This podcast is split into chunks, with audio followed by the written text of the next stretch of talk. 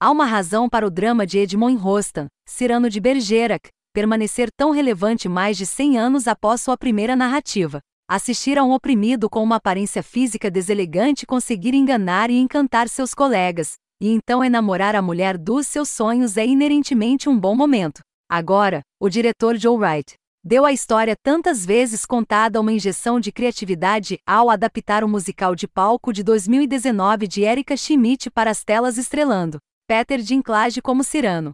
Infelizmente, apesar de algumas performances fortes, esta adaptação não funciona tão bem quanto o esperado.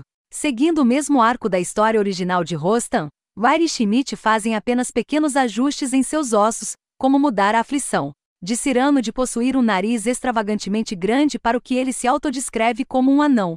Apesar de seu brilhantismo com a linguagem e estratégia, sua baixa estatura alimenta sua dúvida incapacitante em uma área, que está sempre cortejando sua prima distante, melhor amiga e o amor de sua vida, Roshane, Haley Bennett. Embora sua posição na vida e no tempo a tornem uma mercadoria aos caprichos do homem, há uma qualidade admirável em ela querer ser mais do que apenas um colírio para o braço e amarrada a alguém que ela possa amar. Mas as maquinações da história muitas vezes a reduzem à parte rasa da piscina, quando se trata de suas escolhas de vida. Nesta adaptação, ela é retratada como volúvel e linda, guiada inteiramente por seu coração superdramático. Ela conscientemente se permite ser cortejada por um almofadinha como o Conde de Guichê, um bem Mendelssohn apropriadamente untuoso, por causa de seu dinheiro e acesso, quando ela não tem intenção de aceitar sua proposta iminente. E então ela cai em um caso de amor à primeira vista com um simples olhar para o jovem soldado, Christian, Kelvin Harrison Jr., e então usa a clara afeição de Cyrano por ela para fazê-lo orquestrar um encontro para eles se conhecerem, e ele está tão apaixonado por ela, que então ajuda a alimentar Christian, que não possui sagacidade ou linguagem doce para cortejar. As palavras que farão Roxane se apaixonar ainda mais loucamente pelo belo mentiroso de seus sonhos. Mesmo se você não souber os detalhes de para onde a história vai. É seguro dizer que o estratagema fica mais complicado à medida que um quadrilátero amoroso se forma envolvendo Roxane, Christian, Cyrano e de Guichê, que muitas vezes é interpretado como um direto farsa. Mas Cirano se inclina para o que está em jogo, já que a guerra rapidamente invade sua realidade, e os três homens são forçados a deixar Roxane para trás, pois suas vidas estão em risco. Talvez deixar a história inclinar-se para o trágico, e não para o cômico seja onde essa adaptação de Cirano tropeça. Vai tem um calcanhar de Achilles em sua direção de peças de época. É sua tendência a abraçar a teatralidade do teatro, e traduzir isso com fidelidade diretamente para a tela, o que pode ser espantoso. Ele adora usar todos os tropos musicais, como encenar camponeses dançando fora de uma carruagem, ou ter exercícios de treinamento de soldados coreografados como números de dança. Dependendo do visualizador, isso vai te puxar para dentro ou te tirar do momento, e foi no último campo para mim. Os personagens simplesmente começam a cantar e não param mais, e a eficácia com que isso funciona é inteiramente baseado na destreza dos cantores. Bennett e Harrison Jr. se saem bem nessa frente, ambos possuindo vozes incríveis que seduzem. Dinklage e Mendelssohn têm vozes hesitantes, então eles se adaptam a abordagens mais naturalistas, que funcionam para seus personagens, mas não são ótimas para ouvintes. No entanto, o filme e todo o elenco, especialmente Dinklage, se destacam quando atuar é tudo o que se pede deles.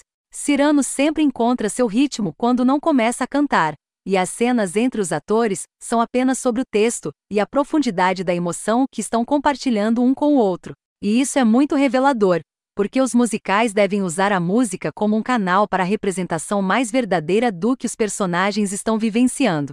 As músicas não vão muito bem aqui em suas letras ou execução. O formato diminui ainda mais a sequência icônica do primeiro ato, quando Cyrano veste o ator Montfleury, e em seguida, duela com o presunçoso Valverde.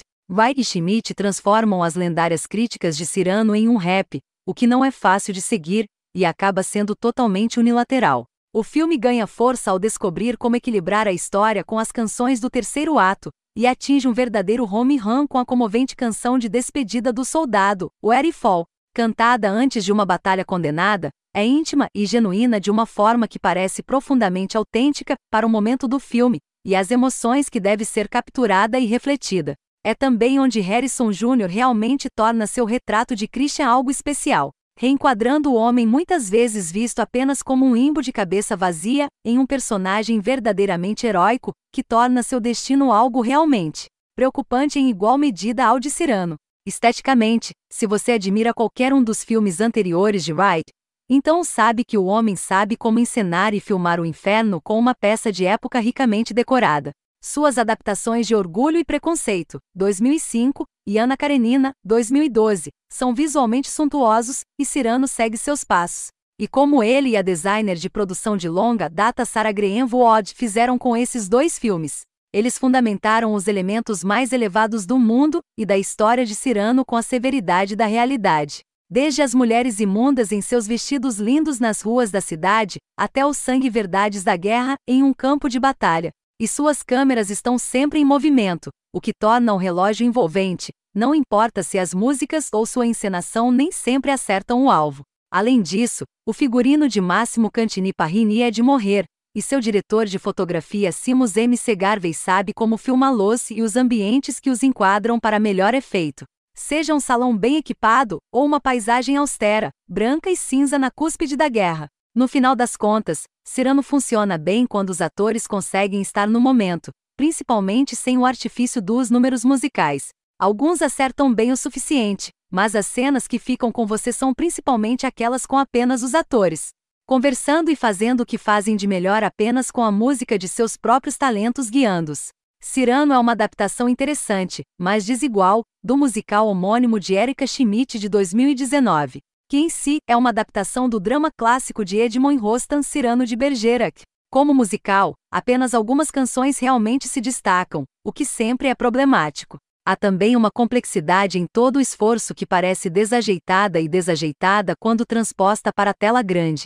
Mas o diretor Joe Vai consegue performances excelentes de todo o elenco e cria um lindo e exuberante playground de época para os personagens existirem,